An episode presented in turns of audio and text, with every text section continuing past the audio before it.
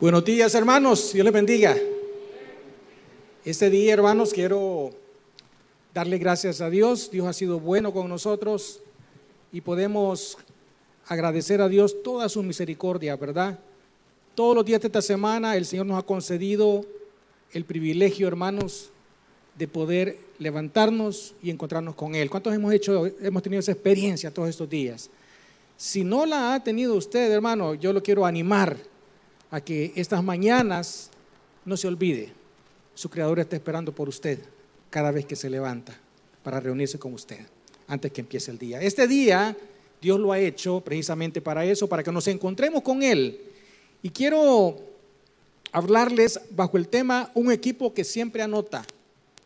Un equipo que siempre anota. Quiero hablarles bajo ese tema, hermanos, y vamos a, explicarles los componentes de un evangelismo y de un evangelio de poder, un evangelio efectivo en la vida de cristiano.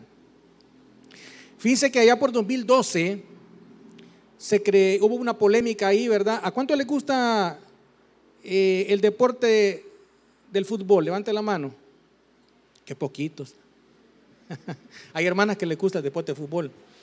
Allá por 2012 hubo un equipo, una selección, que dijeron, esta es la selección, la mejor selección del mundo, el mejor equipo del mundo. En realidad hubieron dos equipos que se compararon en ese momento. Uno de esos equipos está aquí a mi lado derecho, no lo van a ver desde allá. Le voy a decir quiénes están ahí. Ahí dice Yarciño, dice Rivelino, dice... ¿Qué equipo es ese? Solo los que tienen mi edad saben que... Miren, toda la gente compara, ¿verdad? Y dijeron, el mejor equipo del mundo ha sido la selección de Brasil de 1970. Los jovencitos no saben que en ese tiempo se jugó un mundial, ¿verdad? Pero en 2012 apareció otro equipo, que es el que está a aquel lado, y es de rojo con un, con un emblemita aquí, un escudo aquí. ¿Qué selección es esa? España. En ese año España había ganado el mundial, había ganado los Juegos, eh, la Copa Europea, ¿verdad? Y dijeron, este es el mejor equipo del mundo. Yo no sé, ni le voy a preguntar, ni vamos a sacar ninguna conclusión aquí de cuál es el mejor equipo del mundo, porque estos dos para esa época eran los mejores equipos de la historia. Yo quiero hablarles de un equipo en el cual usted y yo debemos estar. Porque sabe que estos equipos fueron buenos y fueron grandes porque había una persona que hacía los goles. En el equipo de Brasil había una persona, ¿verdad?, que hacía los goles. Usted sabe cómo se llama. Exactamente. Pero déjeme decirle algo. Para que él pudiera hacer los goles, ¿qué necesitaba? ¿Ah? Necesitaba otros más, ¿verdad? Que hacían todo el trabajo para que esta persona estuviera en el lugar correcto, en el tiempo correcto y pudiera empujar la pelotita. Yo quiero invitarlo, hermanos, a ser parte de un equipo que siempre anota. Hay equipos que nunca quedan 0 a 0, nunca ganan, ¿verdad? Yo, yo sé que muchos de ustedes están pendientes de hoy en la tarde, algunos de ustedes quizás, quizás poquito, ¿verdad? No sé. Pero yo le puedo decir una cosa, va a ganar uno de los dos equipos, va a haber una gran fiesta y dentro de unos meses se va a... ¿A qué? A olvidar, ya pasó. Pero si usted es miembro de este equipo que yo le voy a decir, Usted va a anotar y yo voy a anotar. Vamos a hacer goles, fíjese. Pero esa alegría no se va a acabar ahorita. Porque esa alegría de anotar en este equipo, dice la palabra, que hasta en el cielo hay fiesta cuando una persona se convierte al Señor Jesús.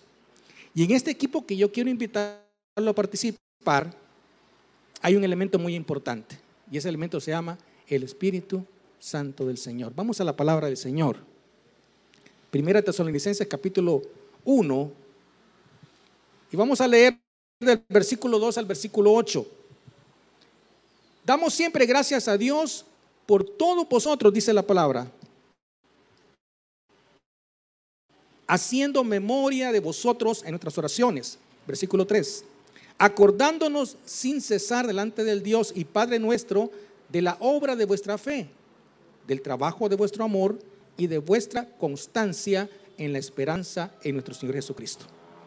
Porque conocemos, hermanos amados de Dios, vuestra elección. Vamos al versículo 5. Pues nuestro evangelio no llegó a vosotros en palabras solamente, sino también en poder, en el Espíritu Santo y en plena certidumbre. Como bien sabéis, cuáles fuimos entre vosotros por amor de vosotros.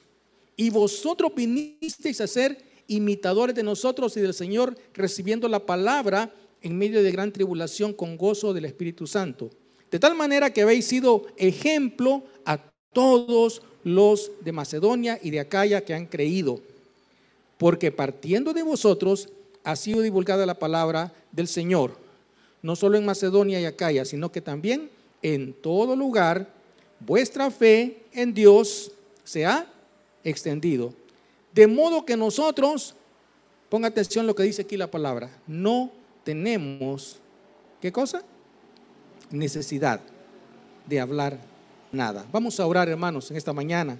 Padre, gracias te damos a esta hora por tu palabra. Gracias, Señor, por mis hermanos y hermanas que están presentes acá y por aquellos que están en sus casas, Señor, a través de los medios de comunicación, a través de la internet. Señor, que tu palabra pueda llevar un fruto en nosotros, llene una necesidad. Padre, para aquellos que han venido turbados, afligidos, Señor, preocupados, que tú seas trayendo paz a corazón y trayendo respuestas a su vida. Señor, que tu palabra, Señor, lleve fruto en nosotros. Te lo agradecemos en el nombre de Jesús. Amén y amén. Versículo 5, hermanos. Quiero repetir el versículo 5 porque esta va a ser la clave de todo el mensaje que vamos a hacer en esta mañana. Dice la palabra, pues nuestro evangelio, está hablando Pablo a los tesalonicenses, no llegó a vosotros en palabras solamente, sino también, por favor digan todos, en poder, en el Espíritu Santo y en plena certidumbre. Como bien sabéis cuáles fueron entre vosotros, por, ¿qué cosa dice? Por amor, por amor de vosotros. Hermano, quiero hablarle de tres aspectos del Evangelio de Dios en nuestras vidas y de tres aspectos que tienen que ver con nuestra proyección del Evangelio de Dios hacia los demás. Dice Pablo, cuando llegué ante ustedes, dice, no solamente llegué con palabras, sino que también llegué con poder, con el poder del Espíritu Santo. Y sobre todo al final menciona Pablo que hicieron muchas cosas por amor a ellos. Aquí hay tres cosas importantes que yo quiero esta mañana que podamos revisar. La palabra, como dice Pablo, ¿verdad? el estilo de vida de amar a la gente, ¿verdad? Y el poder de Dios en todo esto. Y esto es, hermano, lo interesante de este tema. Que quizás Pablo lo mencionó al revés, porque lo más importante de todo esto, así como en el equipo de fútbol, ¿verdad? El más importante no solamente el que echa el gol, sino que el que prepara todo, la jugada, ¿no es cierto? El más importante quizás es el que, como dicen en fútbol, el que hace el que arma el, juego, ¿verdad? Ese es el más importante. Él prepara todo de tal manera que el que va a echar el gol solo se pone donde tiene que estar a veces, ¿verdad? Y hace el gol. Pero en estos tres elementos que le estoy mencionando, hermanos, el más importante de todos es el poder de Dios. Ponemos un segundo el puesto, el estilo de vida. Y por último, la palabra declarada. Pablo dice, no venimos, no venimos hasta ustedes solo con palabras, sino que con poder del Espíritu Santo y además mostrando nuestro amor para ustedes. Quiero que vayamos rápidamente, hermanos, analizando estos tres puntos porque Dios quiere hablarnos a nosotros en esta mañana. Dios quiere explicarnos, hermanos, que todos los que estamos aquí hemos sido llamados con un propósito santo. Dice, antes no erais hijos, pero ahora habéis sido llamados hijos de Dios. A todos los que le recibieron y a los que creen en su nombre, le, dio, dice, potestad de ser hechos hijos de Dios. Usted y yo somos hijos de Dios. Y dice la palabra en otra, en otra porción, para que anunciéis las bondades y las virtudes de aquel que os sacó de las tinieblas a su luz admirable. Dios, hermano, nos ha sacado con un propósito divino y bendito sea el Señor, a cuánto Dios nos sacó, hermanos, de tremendas dificultades, de tremendas situaciones, a cuánto Dios nos rescató. Amén. Yo, sé que a todos, en diferentes niveles, ¿verdad? Para algunos fue muy difícil, para otros no tanto, pero Dios nos rescató. Y ahora Dios quiere que ocupemos, hermanos, nuestras vidas para proclamar este evangelio a los demás. En primer lugar, hermanos, el poder del Espíritu Santo se expresa, se expresa el evangelio. El poder del Espíritu Santo, hermanos, manifiesta la presencia y el poder de Dios. Fíjese bien lo que le digo. Él, él, el Espíritu Santo, atrae a la gente a Cristo. No somos nosotros los que vamos a Cristo, hermanos. Dice la palabra que Él nos amó primero porque Él nos buscó primero. Él vino a buscar y a salvar lo que se había perdido. De tal manera que Dios llama y se revela, hermanos, a sí mismo de una manera soberana, como Él quiere, a los que Él escoge. ¿Se acuerda del hombre aquel que fue llevado entre cuatro en una camilla? Dice la palabra de Dios que estos hombres querían que su amigo fuera sano. Pero cuando llegaron a la casa donde estaba Jesús, ¿cómo estaba la casa? Estaba llena de gente, no podía pasarse. La puerta estaba, estaba cerrada de tanta gente que estaba ahí obstaculizándola. Pero dice que los amigos tenían tanta fe que subieron al techo, rompieron el techo y bajaron al, al enfermo delante de Jesús. Yo solo quiero que recuerde una cosa. Jesús no solamente hizo un milagro de sanidad. ¿Quién se acuerda qué le dijo Jesús al final a este hombre? Le dijo Jesús, tu fe te ha, te ha salvado. Mire hermano, Dios a veces en la vida de nosotros y en la vida de algunas personas necesita manifestarse de otras formas, manifestar su poder. Y a veces, hermanos, Él hace obras sobrenaturales de milagros, de sanidades. No las hacen todas las personas. Él sabe dónde. Y quizás es donde más se necesita, es donde Dios expresa más su poder.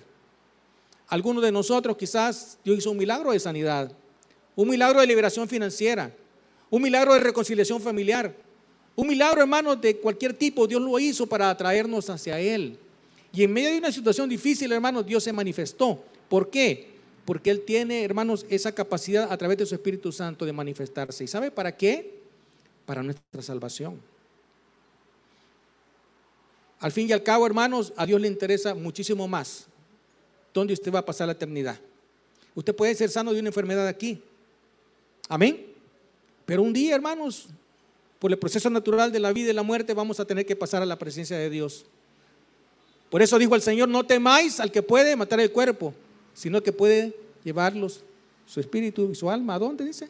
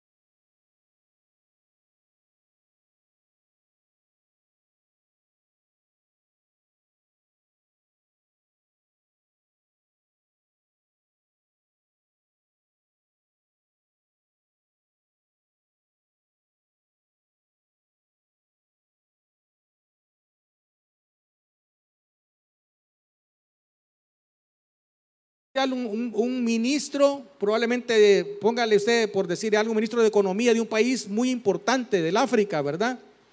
Es como que usted vaya caminando en la calle, hermano, y de repente pase, dígame una marca de carro bien, bien cara, bien lujosa, un Mercedes-Benz, a ese.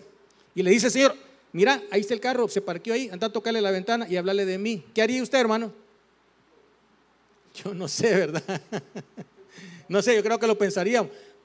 Pero si Dios le dice que lo haga, hágalo. Mire, Felipe se acercó, dice que el, carro iba, iba, hermanos, y él se acercó al carro y fue caminando al par del carro. Yo no sé a qué velocidad iba. Pero una cosa le voy a decir. Felipe no titubeó. Dijo, Señor, ahí voy, ¿verdad? Y se le acercó. Y le dijo, mira que vas leyendo, le dijo. Y le dice el, el, el, el, el etíope, ¿verdad? Bueno, voy leyendo aquí el libro de, Isaías, capítulo 53. Mira, pero quiero que me lo expliques porque yo no entiendo esto. ¿Y qué hizo, qué hizo eh, Felipe, hermanos? Le explicó la palabra. se la reveló. ¿Sabe que esta persona probablemente haya sido una persona que, que le atraía el Evangelio? Bueno, había viajado más de 5 mil kilómetros desde África, hermanos, para llegar al templo de Jerusalén. Pero él todavía no había encontrado a Jesús. Pero Dios preparó un momento especial para este hombre. Y ese momento especial fue ese. Dice la palabra que el hombre recibió la palabra de Dios y fue bautizado en ese momento. Yo no sé usted, cuando usted camina en la calle, va en el bus, está en la casa, sale a comprar algo a la, tienda, ¿verdad? No sé si el Señor le ha preparado alguna, alguna cita especial con alguien y Dios quiere que usted le hable a esa persona del Señor Jesús. ¿A cuánto les ha pasado eso de encontrarse personas que usted ni se imaginaba que le iba a encontrar en el bus? Y de repente empiezan a platicar. ¿De qué platica la gente en el bus, hermano? Del clima. ¿De qué, predican, de qué platican más? De, dígame una cosa, del, partido. ¿Ah? Sí. ¿Cómo? Del tráfico, ¿verdad? Hermano, mire, si Dios le permite encontrarse con alguien que usted quizás no conoce o tiene tiempo de no ver, háblele de la palabra. Que solo tiene un minuto para hablarle, háblele de la palabra. Usted no sabe si esa va a ser la última vez que lo va a ver. Usted no sabe, y yo sé que Dios sí lo sabe, Dios preparó ese encuentro para que usted diera una palabra de parte de Dios. Si usted, hermano, siente de parte de Dios dar una palabra, no se quede con ella. Probablemente la persona que va a la par no la conoce. Yo una vez, hermano, tuve esa sensación y decía, no, sí, es que yo, ¿qué le voy a decir a la persona que la par si ni la conozco? Entonces decía algo dentro de mí, pero sí por eso. Hablarle del Evangelio. Hablarle de Jesús. ¿Sabe, hermano, de que esa voz tenemos que aprender a identificarla en nosotros? en nuestras áreas de trabajo. Yo sé que en todos y todos los que estamos aquí tenemos, aunque sea una persona. Yo, yo no puedo decir que nadie que, va a hablarle del Señor y que, y que esa persona nunca ha escuchado al Señor. No, en este país, hermano, quizás el 100% de las personas han, oído hablar de Jesús, pero no lo conocen personalmente. Hermano, el Espíritu Santo prepara, convence y cambia los corazones. No somos nosotros. Repito con la figurita esta del equipo de fútbol, vea. Mire, Dios prepara todo, así como ese futbolista que prepara la jugada y todo para que, ¡pum!, el otro eche el gol. Mire, Dios prepara todo, hermano. A usted solo le corresponde llegar, ¿verdad? Y entregar ese mensaje. Eso es todo lo que va a hacer. Estar en ese lugar porque Dios a usted lo quiere en ese lugar. Y Dios quiere que usted dé una palabra de parte suya a esa persona. Sea su compañero de trabajo, sea su familiar que tal vez no conoce al Señor, ¿verdad? Y tiene tiempo de no ver y lo encontró una vez más, se reunió con esta persona, o sea, alguien que encontró en la calle o en el bus. Dios quiere que usted entregue un mensaje de parte de Dios. Es bien sencillo, hermanos. ¿Y sabe qué? Cuando usted entienda que es Dios el que habla y que el Espíritu Santo lo está moviendo, a usted se le va a quitar el temor, se le va a quitar la pena y va a entregar ese mensaje. ¿Sabe quién ¿Quién va a ser la completa? La va a ser el Espíritu Santo. Dice la palabra porque el Espíritu Santo convencerá al mundo de pecado, de justicia y de juicio. Entonces es bien importante, hermano, que entendamos que debemos ser sensibles a las indicaciones todos los días de nuestra vida. Le voy a hacer esta pregunta, no me la conteste, solo, solo respóndesela a usted. En esta semana que acaba de pasar, ¿A cuántas personas le hablé de Jesús? No me responda, no me levante la mano. En esta semana que termina, ¿a cuántas personas le di una palabra de parte de Dios? De ánimo, un consejo de la palabra. ¿A cuántas? ¿A cuántas les compartí de mi experiencia con Jesús? ¿A cuántas personas? No me responda. Pero quiero que sepa algo. Dios no deja de trabajar en la vida de la gente. Y Dios, hermanos, trabaja, no duerme, está pendiente de las personas, está preparándoles momentos especiales para que usted y yo le hablemos de la experiencia que nosotros tuvimos en el Señor y que tenemos en el Señor. Porque hay necesidad, hermano. Hay necesidad. Así como este tío que tenía necesidad de entender la palabra y de conocer a Jesús, hay necesidad en la gente. Hay situaciones que han abierto puertas espirituales, situaciones de problemas, de pareja, situaciones de problemas con los hijos, situaciones de dificultades laborales, hoy que está pasando esta situación que estamos viviendo, ¿verdad? Pero mire, es la oportunidad para llevar una palabra de parte del Señor para la gente. ¿Y quién lo va a hacer, hermano? Bueno, lo va a hacer usted. Pero la obra de convencer y la obra, hermano, de transformar las vidas, la hace el Espíritu Santo. Así como alguien una vez le habló a usted acerca de Jesús. Y esa oportunidad usted la agradece, yo la agradezco. ¿Cuántos agradecemos ese momento, hermano? Esa persona que nos habló del Señor. Porque ese fue, hermanos, un, un, momento preparado por Dios y por el Espíritu Santo para su vida. Y Dios quiere que usted haga lo mismo con los demás. Y luego, hermanos, el Espíritu Santo también tiene que ver con lo segundo, con nuestro estilo de vida. Y de esto quiero hablarles. Nuestro tiempo y nuestro amor por los que, nos conocen, por los que no conocen al Señor, hermanos, también expresa el Evangelio y abre oportunidades para compartir. Mire, el Señor Jesús le dio una parábola a, los judíos, ¿verdad? Y le dijo, mire, iba un samaritano caminando por un camino desierto y se encontró una persona que había sido asaltada, golpeada y dejada tirada ahí, ¿verdad? En el camino. Pasó gente, hermano, que supuestamente era una gente religiosa. ¿Y qué hizo la gente religiosa? Dice que vio a la persona ahí tirada. ¿Qué hizo? se fue por otro lado. Pero pasó al samaritano. Y también no, para nosotros no tiene mucho significado que diga, diga samaritano. Para los judíos sí, hermano. Porque los samaritanos eran para ellos lo peor. Y, y, decir Jesús que un samaritano era mejor que un judío porque el samaritano mostró más misericordia. Mire qué bonito. El mensaje era directo para los judíos, porque esta, esta, esta, parábola Jesús se le dirige a los judíos. Y ahora pues es para nosotros en este tiempo. Dice que este hombre, hermano, samaritano, se paró. ¿Y qué hizo? Limpió las heridas. ¿Qué más hizo? Lo vendó. ¿Qué más hizo? Lo llevó y lo trasladó a un lugar. Y llegó y le dijo, mire, aquí le traigo a esta persona que está enferma. Por favor, cuídemelo.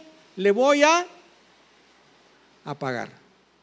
Y cuando regrese, fíjese qué bonito, y cuando regrese, y cuando regrese, si gastó más, yo se lo voy a pagar.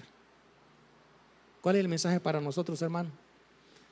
¿Sabe que una vez el Señor nos encontró a nosotros adoloridos, golpeados, heridos, e hizo eso con nosotros? Nos pendó, nos limpió las heridas, nos sanó los golpes, nos levantó, nos dio un nombre, ahora somos hijos del Señor. ¿Y sabe qué más? Nos llenó de su amor y de su misericordia por los demás. ¿Sabe qué pide el Señor, hermano? Cuando esté lleno de lo que Dios ya le dio, que esa llenura suya la, la comparta como un estilo de vida. ¿Sabe que para veces para ayudar a la gente necesitamos qué cosa? Sí, sacar un poquito de lo que Dios nos ha dado, hermanos. Quiero decirle una cosa. Dice la palabra que Dios da semilla al que siembra. Y dice la palabra en ese pasaje que Él da semilla y da fruto para que usted pueda tener para usted, pero también para, para otros que lo necesitan. En este tiempo de dificultad, de pandemia, hermanos, ha habido mucha necesidad, gente que ha perdido sus trabajos, gente que se ha enfermado, gente que ha necesitado una visita. Yo espero, deseo y quiero pensarlo así, que todos nosotros hemos estado dispuestos a ayudar a esta gente, quizás vecinos, quizás compañeros de trabajo, y sobre todo miembros de nuestra iglesia. Yo sé que sí hemos estado pendientes todos de todo, ¿verdad? Pero qué bueno por aquellos que han tenido y han dado un paso extra. ¿Cuál es el paso extra, hermano? Bueno, ayudar de sus recursos. Este hombre, hermano, no conocía al que estaba herido ahí. No sabía si era cristiano o no era cristiano, no le interesó. Pero esa relación que él tuvo con esta persona abrió una puerta espiritual. ¿Sabe qué hizo Jesús con los dos hermanos? Vivió tres años con ellos. ¿Eran hombres perfectos? No. Hermano, mire, si estos discípulos realmente fueron lo que fueron al final, ¿verdad? De, la vida de ellos, porque después de la resurrección de Jesús y después que vino el Espíritu Santo, el Espíritu Santo los capacitó y los transformó. Pero ¿por qué, hermano? Porque dependieron de Dios. Y estos hombres, hermanos, tuvieron la confianza con Jesús, porque Jesús les dio esa confianza. Dice la palabra que Jesús lo criticaban porque solo pasaba con quienes? Con recaudadores de impuestos, con prostitutas, dice. Con la gente que nadie quería. ¿Sabe por qué pasaba Jesús con ellos, hermano? Porque quería demostrarles su amor, quería servirles, ayudarles. A veces, hermano, la puerta de entrada para ayudar a la gente que no conoce al Señor es ayudarle en sus necesidades, en sus problemas. ¿Me entiende? Y muchas veces no son cuestiones económicas, muchas veces son que necesitan una palabra, necesitan una oración. ¿Cuántos han llegado ante usted en el trabajo y le han dicho, mira hermano o hermana, porque saben que usted es hermano o hermana, y le dicen, quiero que ore por mí, tengo un problema con mi familia, tengo un problema con mi hijo, tengo un problema eh, con mi esposa, ayúdeme, ore por mí. ¿Cuántos ha pasado eso, hermano, en la vida de ustedes? Yo sé que a muchos de nosotros ha pasado. Y sabe que, hermano, que es una bendición poder hacer eso por las personas y esperar el momento oportuno de parte de Dios para compartirles, porque Dios abre, abre puertas. Y no tenga temor, hermanos, de ayudar a quien lo necesita. En este momento de necesidad Dios quiere que lo hagamos. Nuestro carácter, hermano, también y nuestra unidad expresan el Evangelio del Señor. Nuestro carácter debe ser, hermano, debe ser coherente con nuestras palabras. Fíjese bien lo que le estoy diciendo. Debe ser, hermano, debe, debe ¿verdad? Debe ser coherente con lo que predicamos. ¿Sabe que la gente necesita, hermanos, y está buscando gente en la cual se pueda confiar? Cuando usted es una persona que su sí es sí, su no es no, y cuando usted es una persona que, respeta las normas, hermanos, de justicia, eh, hermanos, de, de comportamiento, persona que es honesta, ¿sabe qué pasa con la gente? La gente escucha lo que usted le va a decir. ¿Me entiende, hermano? Pero no pasa lo mismo cuando la gente sabe que usted predica una cosa y habla una cosa, pero su vida no es congruente con lo que usted hace. Por eso es importante, hermanos, que nuestro testimonio, nuestro testimonio tiene, tiene peso. Y por eso que nuestro carácter, hermanos, expresa también el Evangelio de Dios. No hemos llegado a la predicación todavía de la palabra, solo estamos en la obra más importante que es la obra del Espíritu Santo en usted. Permita que Dios lo use a usted, hermano, sea sensible. ¿verdad? Pero también, por favor, nuestro carácter. ¿Sabe qué nos ha permitido el Señor? Dice el Señor que cambiemos este viejo hombre y pongamos el nuevo hombre. Es un proceso, hermano, diario, de cada día, en el cual nosotros vamos transformándonos, cambiando cosas que no, que, que no le gustan al Señor de nuestro carácter, con la ayuda de su Espíritu Santo, hermanos, para expresar y reflejar la imagen de Dios a los demás. Ese es el propósito del Señor. La unidad, hermanos, del cuerpo también es importantísima. Mire, este es el cuerpo de Cristo. Hoy que tuvimos la Santa Cena, que el hermano leyó esos pasajes donde dice que somos un cuerpo en Cristo, hermanos, somos una familia, ¿verdad? Y cuando compartimos ese, ese pancito, ¿verdad? Estamos diciendo, mire, somos parte de un solo cuerpo, el cuerpo de Cristo. Qué bonito, ¿verdad? Aquí todos unidos nos amamos, nos queremos. Pero ¿sabe que Jesús oró por eso en el capítulo 17 de Juan dice el Señor, yo quiero orar por estos y quiero orar por aquellos que van a creer por la palabra de estos, pero quiero orar por algo, dijo Jesús. Y lee ese capítulo. Jesús repite una, una y otra vez, yo quiero que ellos sean uno, que tengan unidad, que se amen. ¿Sabe por qué, hermano? Porque cuando la gente ve el amor que tenemos entre nosotros, entonces dice el Señor Jesús que van a creer al que tú has enviado. Entonces van a, van a entender, hermanos, la naturaleza del Evangelio del Señor. Cuando nos amamos los unos a los otros, cuando nos cubrimos, cuando nos, cuando nos buscamos para, para apoyarnos. Porque ese es el cuerpo del Señor. Y por eso dice la palabra, que sean uno para que el mundo crea que tú me has enviado. Qué importante es, hermanos. Qué importante es que el poder de Dios se muestre. Mire, y usted nada más es el mensajero de la palabra. Y por eso llegamos al punto número tres. Y con esto quiero terminar. El punto número tres, hermanos, es que la palabra hablada expresa el Evangelio. A veces nosotros le damos vuelta a todo, vamos a evangelizar, voy a ir, le voy a predicar, le voy a decir y ya terminé. Ese es lo último, hermano. Sabe que lo más importante y lo que impacta a la gente, primero es la obra del Espíritu Santo. Dios convence y redarguye. Y Dios, hermano, nos hace día con día a los que estamos aquí volvernos de nuestros malos caminos. Porque estamos en un caminar, hermanos, en que nos equivocamos. Levante la mano quien no se equivoca. Quien no se equivoca en nada. Yo no quiero levantarla porque me equivoco todos los días. Pero gracias a Dios que tenemos a Jesús, nuestro abogado.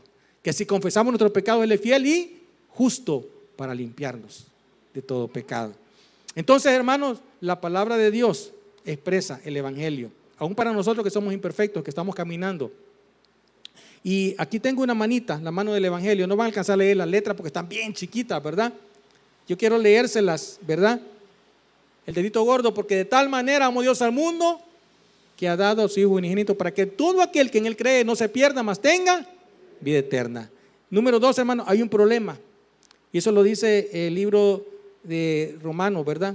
3.23, por cuanto todos pecaron y están destituidos de la gloria de Dios. Y es más, hay una paga por eso. Dice la palabra, porque la paga del pecado es la muerte. Vamos aquí al cuarto dedito. Dice, hay una solución.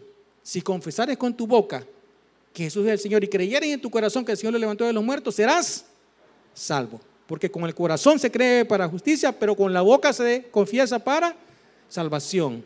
Y número cinco, hermanos, dijeron, cree en el Señor Jesús y serás salvo tú y tu casa. Esa es la última, esa es la, la opción que le dejamos a la gente. Cinco cosas que le decimos a la gente. Cinco cosas, hermano, que el Señor quiere que la gente sepa. Hermano, un mensaje tan sencillo que hasta un niño lo puede entender. Pero ¿qué necesitamos? Y este es, este es el mensaje de esta mañana, hermano. Necesitamos dejar que el Espíritu Santo nos hable. Hermano, sea sensible al Espíritu Santo.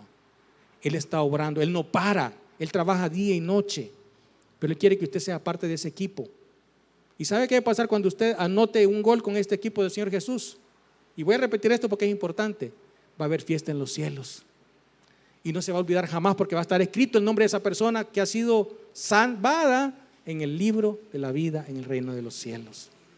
Y Dios lo va a usar a usted. Usted no es la estrella. ¿Sabe quién es la estrella, hermano? Es el Espíritu Santo. Él hace todo. Usted solo va, ¿verdad? Y entrega qué? Entrega un mensaje de parte de Dios. Para alguien, hermano, que Dios ya preparó de antemano. Déjese usar por el Señor. Repito, no somos perfectos, hermanos. ¿Y sabe qué? aún en medio de la imperfección, Dios le usa a usted, sea sensible al Espíritu y lleve esa palabra a quien lo necesita. Esta semana yo quiero desafiarlo, porque yo sé que hay personas que nos rodean que tienen situaciones difíciles en la vida. Vaya, ayúdele, ofrézcase para darle un apoyo. Si va a ser un apoyo moral, hermanos, qué bueno, económico, si Dios lo mueve a hacer un apoyo económico, hágalo. Pero abre esa puerta para que esa persona pueda escucharlo. A usted que tiene un testimonio de vida. A usted que las personas lo respetan porque ven cómo vive, porque ven cómo trata a su familia, porque ven cómo trata a sus hijos, porque oyen cómo usted bendice a los que lo rodean. Cuando la gente vea eso, ah, entonces usted puede hablar la palabra. Decía San Francisco de Asís, y usted lo ha oído mencionar muchas veces, yo quiero mencionarlo una vez más. Prediquen, prediquen y prediquen, dijo Francisco de Asís. Cuando sea necesario, hablen. Porque el poder del Espíritu Santo, hermanos, y el testimonio de vida suyo van a permitirle abrir una puerta para que Dios termine la obra de salvación en mucha gente que nos rodea. La gente está muriendo sin Jesús. Y si hay algo que le duele al corazón de Dios, es que la gente muera sin conocerlo a Él, sin tener la oportunidad de recibirlo. ¿Quiere usted ser ese mensajero del Señor, hermano?